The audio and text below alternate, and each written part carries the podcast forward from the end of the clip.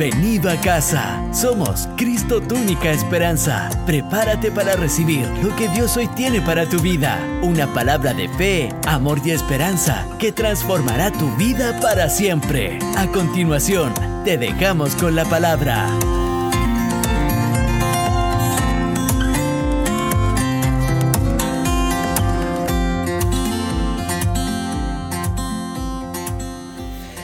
En semanas anteriores estuvimos compartiendo eh, algunas enseñanzas y a mí antes de entrar en la palabra del día de hoy me gustaría dar algún contexto para no entrar de lleno, sino que indicarle algunos conceptos anteriores que aprendimos. En- por ejemplo, hace una semana atrás me tocó compartir sobre la sabiduría. ¿Y cuántos saben que la sabiduría proviene de Dios? No estamos hablando de inteligencia humana, sino que estamos hablando de sabiduría del cielo. La sabiduría. Y yo noté esto, dice, la sabiduría es concedida por Dios y es doblemente dichoso quien la obtiene. Sea, Esforzarse por encontrar la sabiduría y que el Señor coloque sabiduría en tu vida te va a hacer doblemente dichoso. ¿Cuántos quieren ser dichosos? Pero si tú obtienes sabiduría del cielo, vas a ser doblemente dichoso. Y algunas cosas que hace la sabiduría, por ejemplo, en Proverbios 3, del 24 al 26, dice, no tendrás temor cuando te acuestes. Te acostarás y tendrás gratos sueños. No temerás que de repente te asalten las calamidades que merecen los impíos. El Señor te infundirá confianza y evitará que tus pies queden atrapados. ¿Cuántos quieren esas promesas del cielo?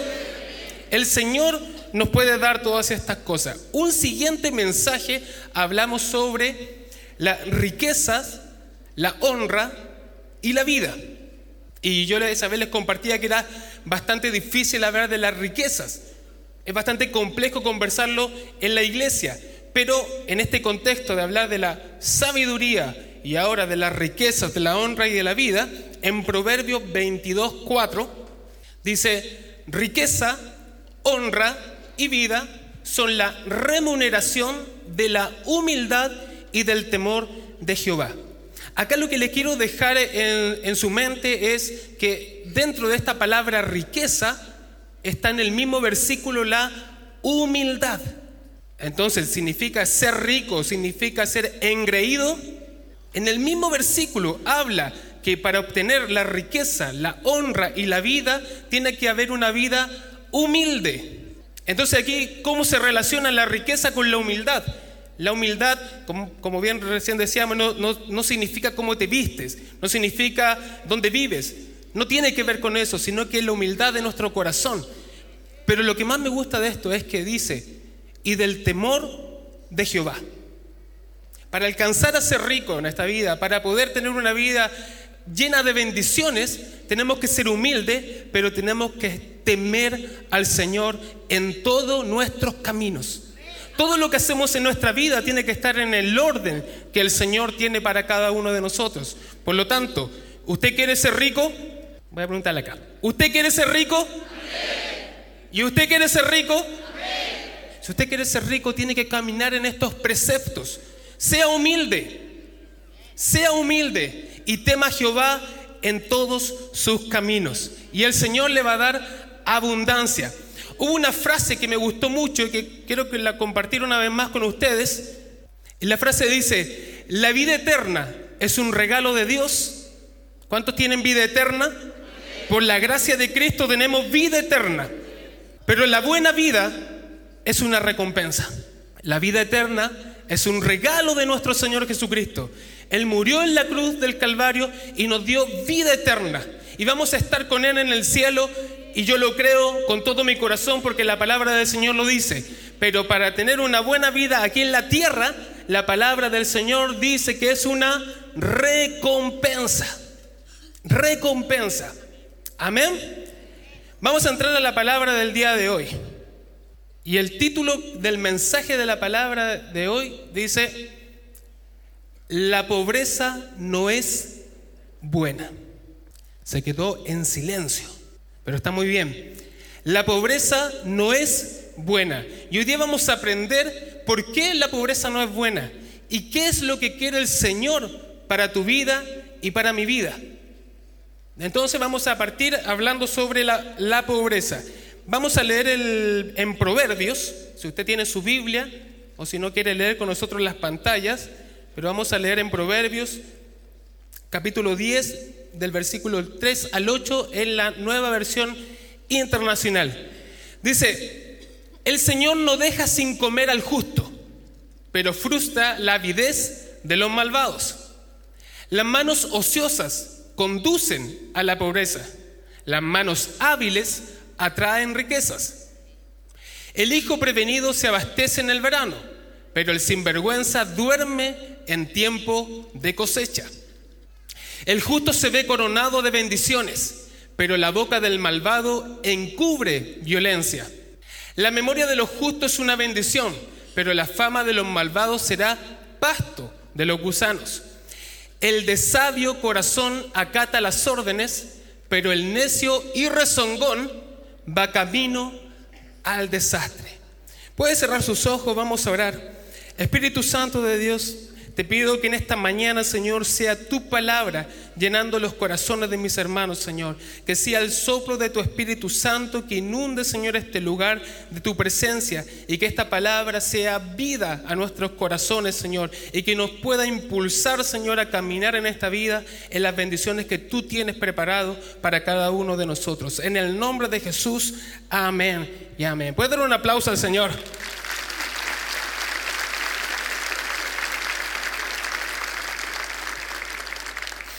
Entonces, el título del mensaje dice, la pobreza no es buena. Y estuve buscando acepciones del significado de la palabra pobreza.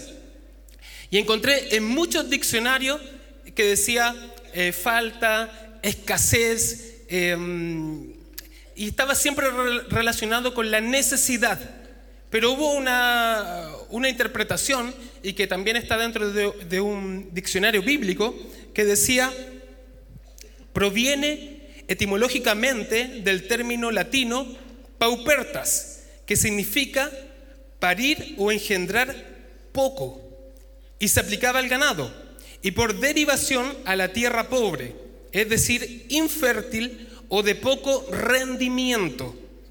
De esta acepción de pobreza como falta de potencialidad o capacidad de producir, se deriva un concepto que apunta a la creencia misma de una serie de bienes o servicios. Entonces, uno siempre tiene relacionada la pobreza como la carencia de algo. Me falta algo, soy pobre porque me falta esto otro. Pero me gustaría llevarlo un poquito más atrás. Antes de que me falte, porque me va a faltar, y por eso que está, está relacionada a la pobreza. Pero acá nos explica que la pobreza es poco rendimiento. Una de las cosas que dice. Otra dice potencialidad o capacidad de producir en escasez. Entonces la pobreza está relacionada con un bajo rendimiento en las cosas que realizo.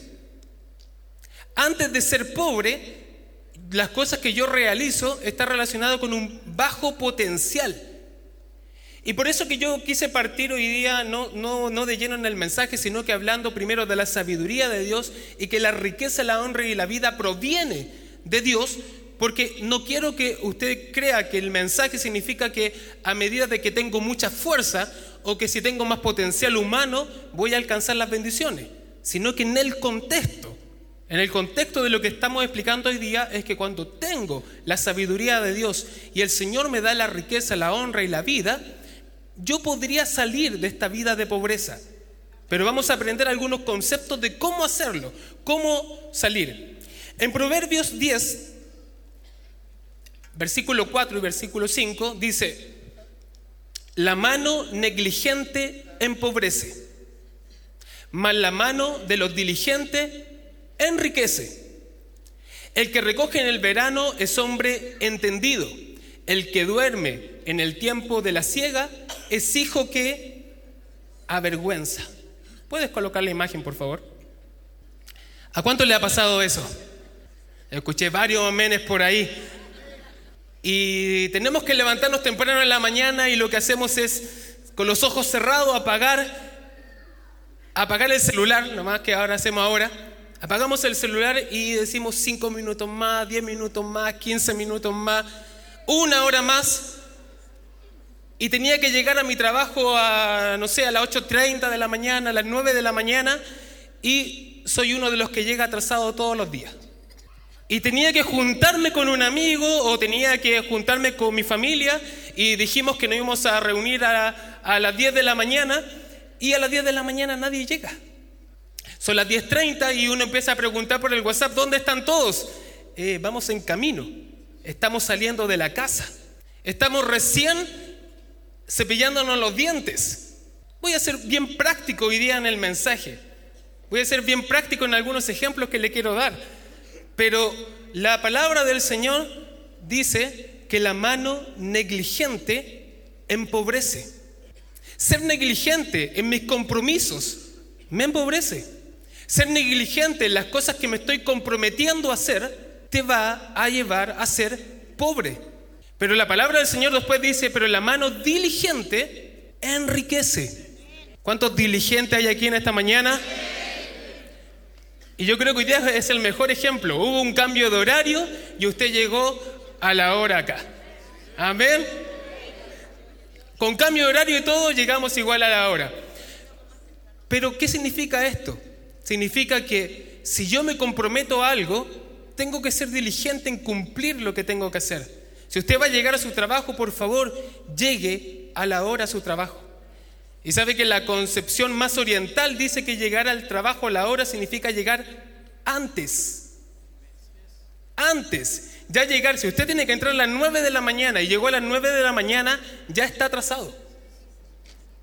Pero yo creo que el Señor a nosotros nos da fuerza, nos da, nos infunde aliento para poder hacer todas las cosas. En la palabra del Señor dice que Él es fuerza alcanzado, porque podemos decir es que me acosté tan tarde, pero partimos leyendo un versículo que decía que el Señor en tu sueño te renueva. Y el Señor te da nuevas fuerzas en el sueño. Y tuviste que hacer muchas cosas durante el día, pero te levantas en la mañana con todo el ánimo, con toda la predisposición para hacer las cosas, porque no eres tú, porque no son tus fuerzas, sino que es el Espíritu Santo que está en ti el que te levanta y te motiva para levantarte una vez más. Dale el aplauso al Señor Jesús.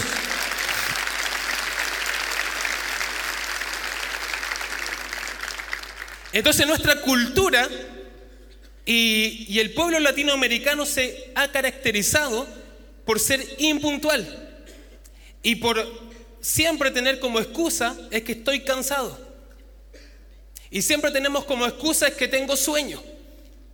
Y se da muchas veces, muchas veces en nuestra vida que no cumplimos con nuestras metas porque estamos durmiendo porque estamos ocupando horas productivas de nuestra vida en dormir. ¿Tenemos que dormir? Claro que sí. El Señor hizo el sueño para que nuestra, nuestro cuerpo se revitalice cada día.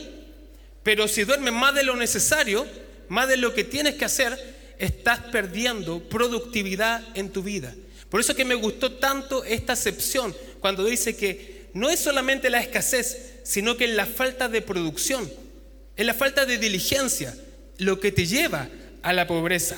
En Proverbios 19, Proverbios 19, versículo 15,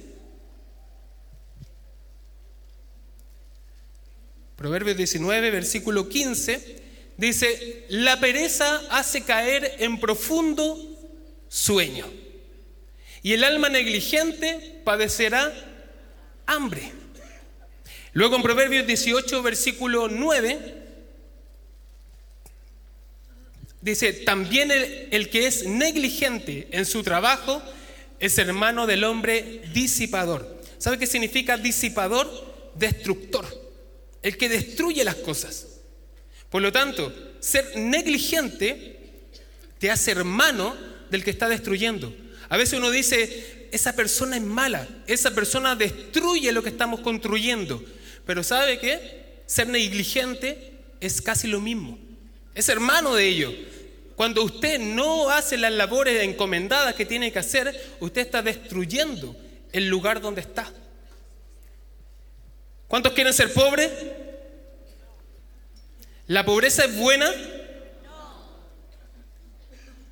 Entonces, si no quieres ser pobre y, entendemos que la pobreza no es buena, ¿qué vamos a hacer? Tenemos que ser diligentes.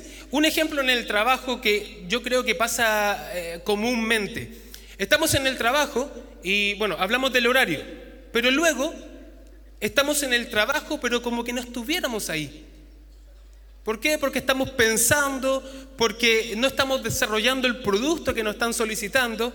Casi siempre, o no, no casi siempre, sino que a veces con compañeros de trabajo se conversa y dice, ay, esta instrucción que me dieron no me gusta, el jefe, el jefe me cae mal, eh, la empresa no, no, no, no, quiere nada conmigo, y estamos excusa tras excusa.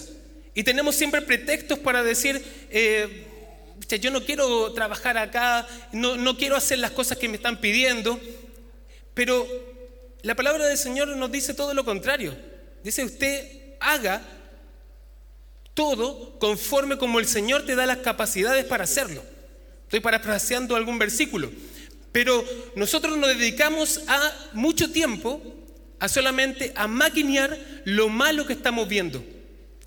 En un mensaje anterior yo les conversaba y les decía que hay dineros que se diluyen y hay dineros que construyen. Los pensamientos pasa exactamente lo mismo. A veces dedico mucho tiempo solamente para pensar las cosas malas que están sucediendo. Pero déjeme decirle algo, si ese tiempo, ese tiempo valioso, en vez de ponerse a pensar de esa manera, empieza a pensar a cómo va a construir en su trabajo, cómo usted va a aportar en su trabajo, cada vez que usted genere algo mejor, algo de mayor utilidad, créame que jefes lo están mirando. Pero jefes también lo están mirando cuando lo ven que usted no está haciendo nada en su trabajo. Y cuando está siendo negligente en las labores que tiene que realizar en su trabajo. Por lo tanto, no vamos a ser negligentes ni gente disipadora, gente destructora. Nosotros tenemos que ser diferentes. Los jefes tienen que ver. ¿Cuántos jefes hay acá? Harto jefe acá. Y cierto que los jefes se dan cuenta cuando la gente trabaja y cuando la gente no trabaja. Por eso el Señor lo ha puesto en esa posición. El Señor lo ha puesto ahí. Y si usted quiere ser jefe, haga... Esto, esto es importante. A veces uno dice, pucha, me pasan estas cosas malas a mí. Y esta gente no quiere trabajar. Pero claro, si usted cuando era un trabajador que tenía un jefe, usted tampoco lo hacía. Y nuevamente estamos en la ley de la, de la siembra y de la cosecha. Si usted quiere tener buenos trabajadores, ¿cómo tiene que ser usted como trabajador? Bueno, un buen trabajador, un trabajador que coloca todo su empeño para hacer bien las cosas. En Proverbios 6, en Proverbios 6, del versículo 6 al 11, vamos a leer, eh, esta es la nueva traducción viviente y es bastante explícita en algunas palabras. No se sienta mal por estas palabras. Dice, tú, holgazán, aprende una lección de las hormigas. Aprende de lo que hacen y hazte sabio. A pesar de que no tienen príncipe, ni gobernador, ni líder que las haga trabajar, se esfuerzan todo el verano juntando alimento para el invierno. Pero tú, holgazán, ¿Hasta cuándo seguirás durmiendo? Dígale al que está a su lado, ¿hasta cuándo vas a seguir durmiendo? ¿Cuándo despertarás? Y de hecho en signo de interrogación porque lo hace, oye, pero ¿hasta cuándo? Un rato más de sueño, una breve siesta, un pequeño descanso cruzado de brazos, entonces la pobreza te asaltará como un bandido. La escasez te atacará como un ladrón armado. ¿Cuántos quieren ser pobres? Coloca la imagen, por favor, Niki.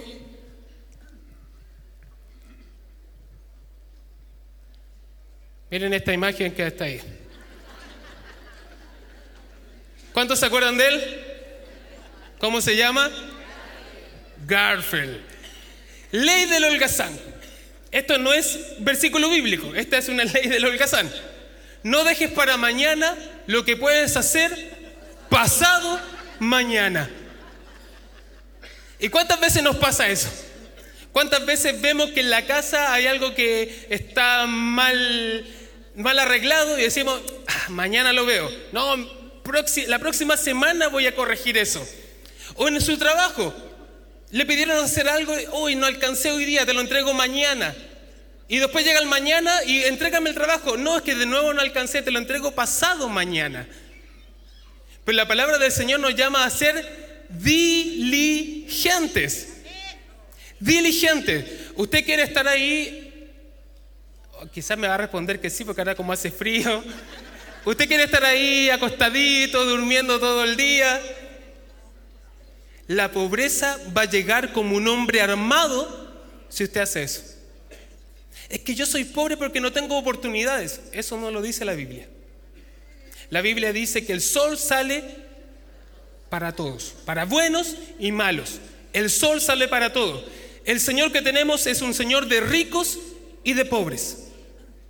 El Señor que tenemos te abre las puertas de los cielos y te da condiciones todos los días y te da oportunidades todos los días. Pero depende de nosotros poder tomar esas oportunidades. Depende de ti, depende de ti levantarte todos los días temprano.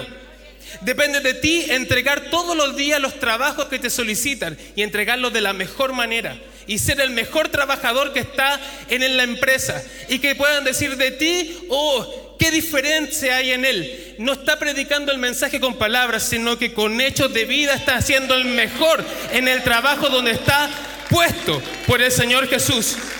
Y el Señor va a bendecir la obra de tus manos. El Señor entrega la riqueza así y entrega el oro y la plata. El Señor es poderoso, lo podría hacer. Pero la palabra del Señor dice que Él te da el poder para hacer las riquezas. Te da el poder, te da la sabiduría para poder emprender en ese negocio que tienes. Te da la sabiduría para poder realizar cosas que nadie más ha hecho y que el Señor te dio un sueño, te dio un pensamiento y Él te dio algo en tu corazón para que puedas emprender en esta tierra. A mí esto me encanta decirlo. El Señor es el dueño del oro y de la plata y el Señor nos va a llevar a mar y un cielo nuevo, pero aquí en esta tierra el Señor te dio el poder para que también vivas una vida abundante acá en la tierra. Y yo le voy a dejar herencia a mis hijos. ¿Cuánto le van a dejar herencia a sus hijos? Se va a esforzar para hacerlo. Se va a esforzar para hacerlo. El Señor te da la sabiduría, el Señor te quiere dar riqueza, honra y vida, pero tú tienes que levantarte. Perdón que se lo diga de esa manera, pero usted se tiene que levantar todos los días y hacer su trabajo. Vamos a avanzar porque el tiempo avanza muy rápido. En Eclesiastés, perdón, Eclesiastés 10, 18 dice, por la pereza se viene abajo el techo, por la flojera se viene abajo la casa. ¿Sabe que este versículo, yo le oraba al Señor y le pedía que me diera una interpretación de esto? Y una, y una de ellas que sentía a través del Espíritu Santo era que eh, el Señor siempre te coloca alertas, te coloca un warning en tu vida. La pereza por la pereza se viene abajo el techo. ¿Qué significa esto? Que no se destruye todo de una. No, no pierdes todo de una, sino que pasan cosas. Primero se destruye el techo. Y también el Señor me hacía entender que cuando uno empieza a apartarse de los caminos del Señor, lo primero que pierde es la cobertura. Entonces entendía que el techo era la cobertura del Señor. Pero te da un tiempo, te da un tiempo para volverte, para pensar nuevamente, así como el hijo pródigo, volver nuevamente. Pero si no volvemos, la palabra dice que se viene abajo la casa. En otras palabras, pierdes todo, pierdes todo. Por lo tanto, el Señor te coloca warnings en tu vida. Y unas cosas de las que, algún ejemplo que le pueda dar es que dentro de ser diligente también está nuestro cuerpo, nuestra vida, cómo comemos. El Señor te coloca warning. Estás pasándote de kilos y te da eh, un dolor al corazón. O te estás pasando de kilos, querías trotar y te pasó algo. Te están colocando alertas. ¿Quieres que te dé eh, el infarto para poder tomar la decisión correcta? Estoy un poquito pesado hoy día parece. Levántese temprano, coma bien, haga ejercicio. ¿Qué tiene que ver con la palabra del Señor? Tiene mucho que ver. Para que tengamos una vida fructífera, que te levantes temprano todos los días, tu cuerpo tiene que estar sano. ¿Cuántos quieren tener una buena vejez? Cuida tu cuerpo. Cuídalo. El Señor te va a dar una buena vejez, pero también te da la sabiduría para poder hacer las cosas como tienen que ser. Hay un versículo en la Biblia que dice, no te junten ni con borrachos ni con glotones, porque eso te van a llevar a la escasez.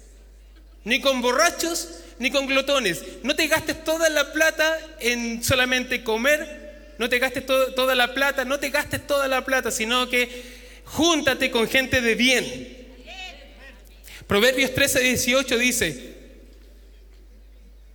Pobreza y vergüenza tendrá el que menosprecia el consejo, mas el que guarda la corrección recibirá honra. Consejo significa disciplina, corrección, advertencia, enseñanza. La enseñanza no se desprecia. Es un tesoro invaluable la enseñanza. El consejo que se entrega aquí de la palabra del Señor es un tesoro invaluable. Por ello debemos apreciar el consejo para reprender de nuestra vida la pobreza y la vergüenza. ¿Puede repetir después de mí? Diga, voy a reprender, de, mi vida, la pobreza, y la vergüenza. ¿Cuántos dicen amén?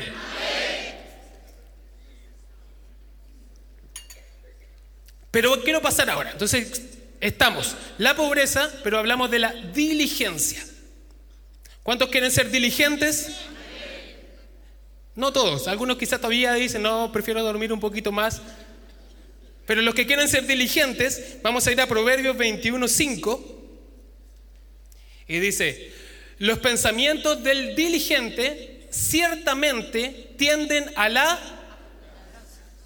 ¿Lo puede leer? Ciertamente tienden a la... A la...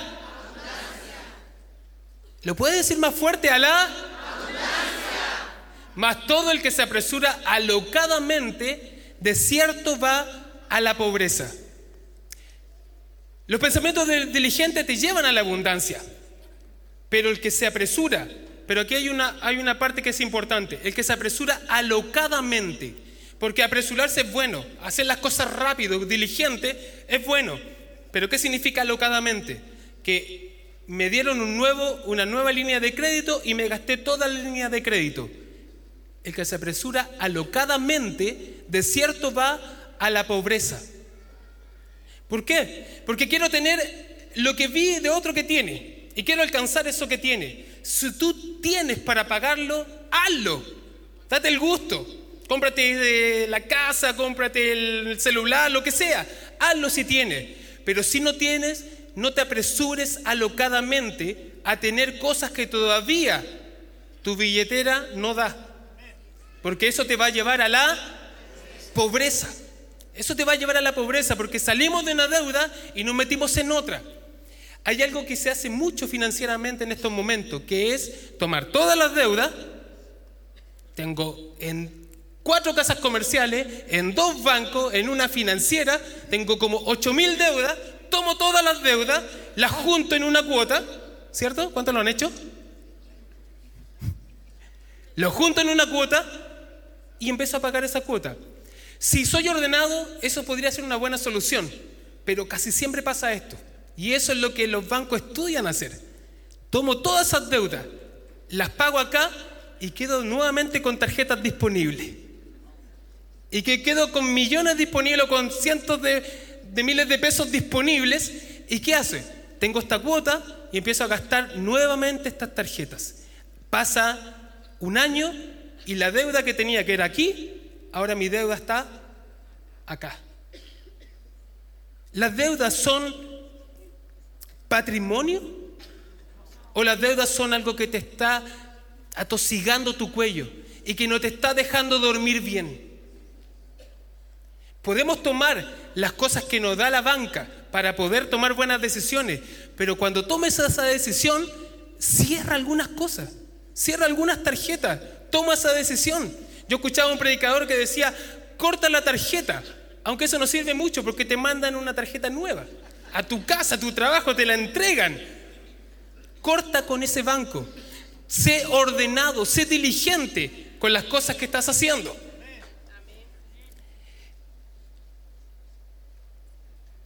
Proverbios 21:20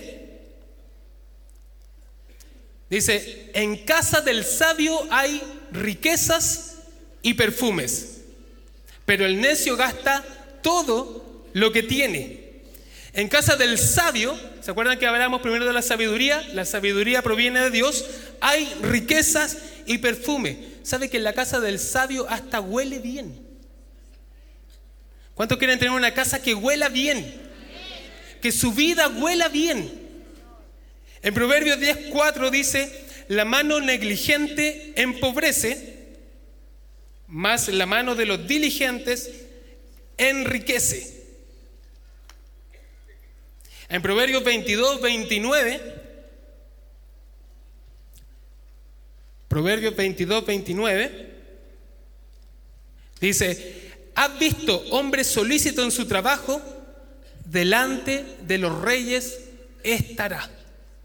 Si usted hace bien su trabajo, el Señor le promete que no se va a codiar con los de mediana condición, sino que se va a codiar con los reyes, con los jefes, con los de las primeras líneas, ahí va a estar usted. Si hace bien su trabajo, se levanta temprano, entrega su trabajo cuando tiene que hacerlo, el Señor le promete que va a estar delante de los reyes. ¿Cuántos quieren estar delante de los reyes? Y que el Señor nos bendiga con abundancia. En Mateo 26, 6 dice, y estando Jesús en Betania, en casa de Simón, al que llamaban al leproso, en esto se le acercó una mujer que llevaba un frasco de alabastro lleno de un perfume muy caro. Mientras Jesús estaba a la mesa, ella le derramó el perfume sobre la cabeza. Los discípulos al verlo se enojaron y comenzaron a decir, ¿por qué se desperdicia esto? Pudo haberse vendido por mucho dinero para ayudar a los pobres. Jesús lo oyó y les dijo, ¿por qué molestan a esta mujer? Ha hecho una obra buena conmigo pues a los pobres los tendrán siempre entre ustedes, pero a mí no siempre me van a tener. Jesús casi nos dio una profecía o nos, deja un estamento para esta vida que dice que a los pobres siempre los vamos a tener. Pero yo no leo acá que, que dice a sus discípulos, ustedes serán pobres.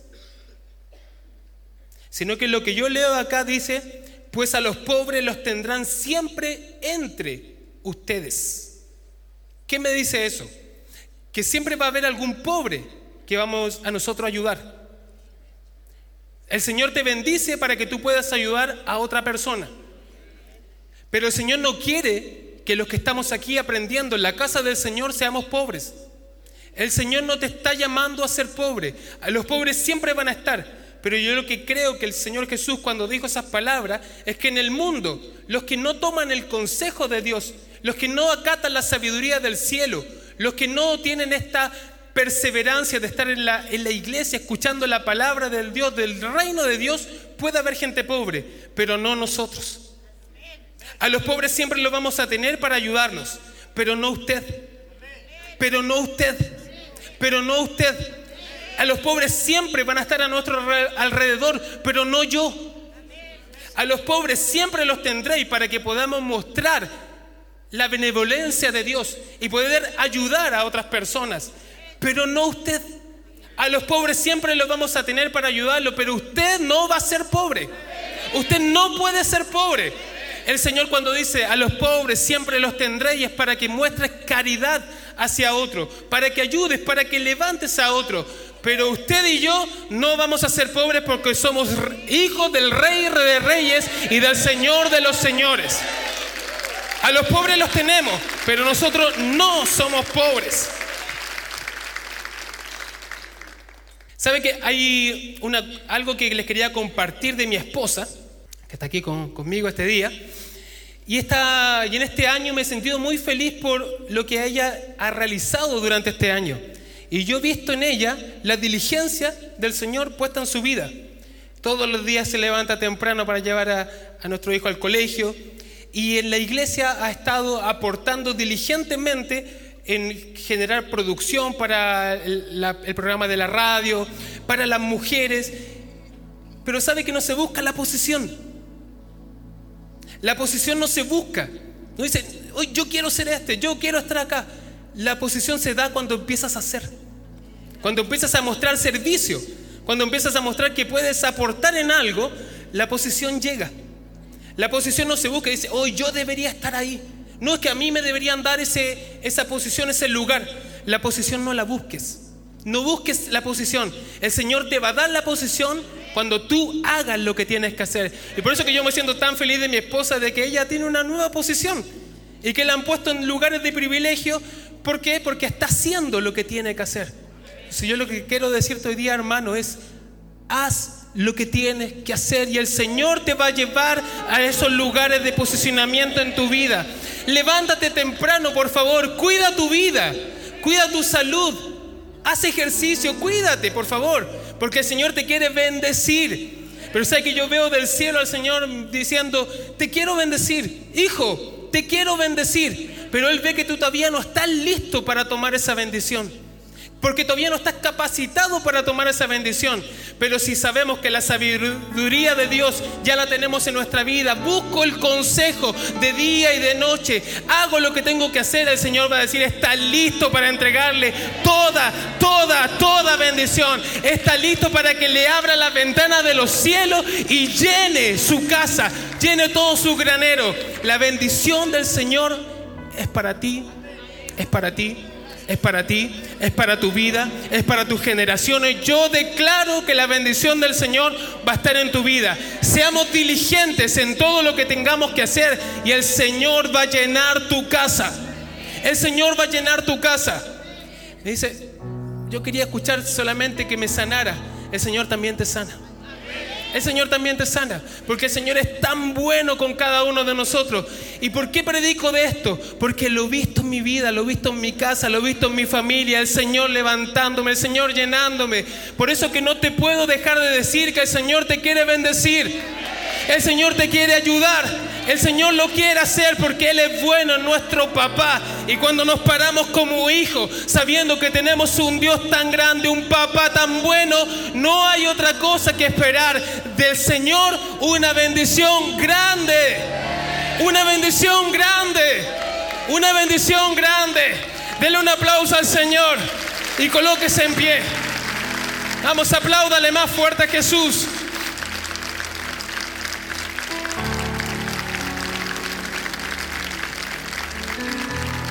¿Qué vamos a hacer? ¿Diligentes o negligentes? Diligentes. Nos vamos a levantar temprano, vamos a hacer todas las cosas y el Señor va a llenar nuestra casa de abundancia. En la casa del sabio hay riquezas y hay perfumes. ¿Qué también significa el perfume?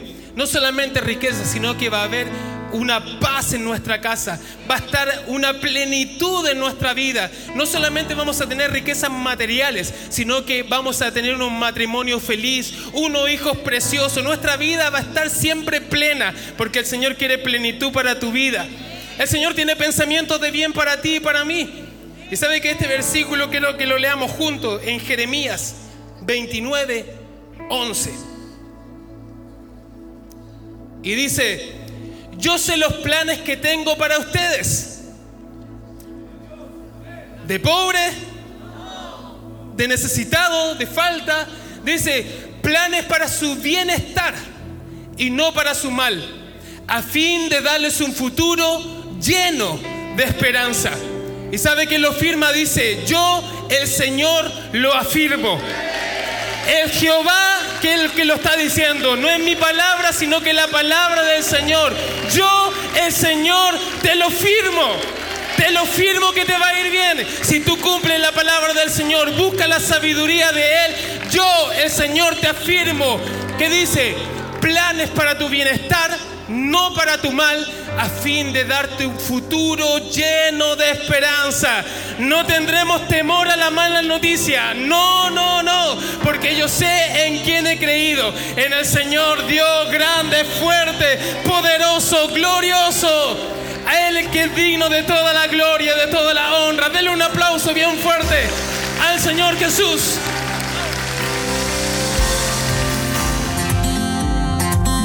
Gracias por compartir con nosotros. Esperamos que hayas sido bendecido por esta palabra. Siempre serás bienvenido a casa.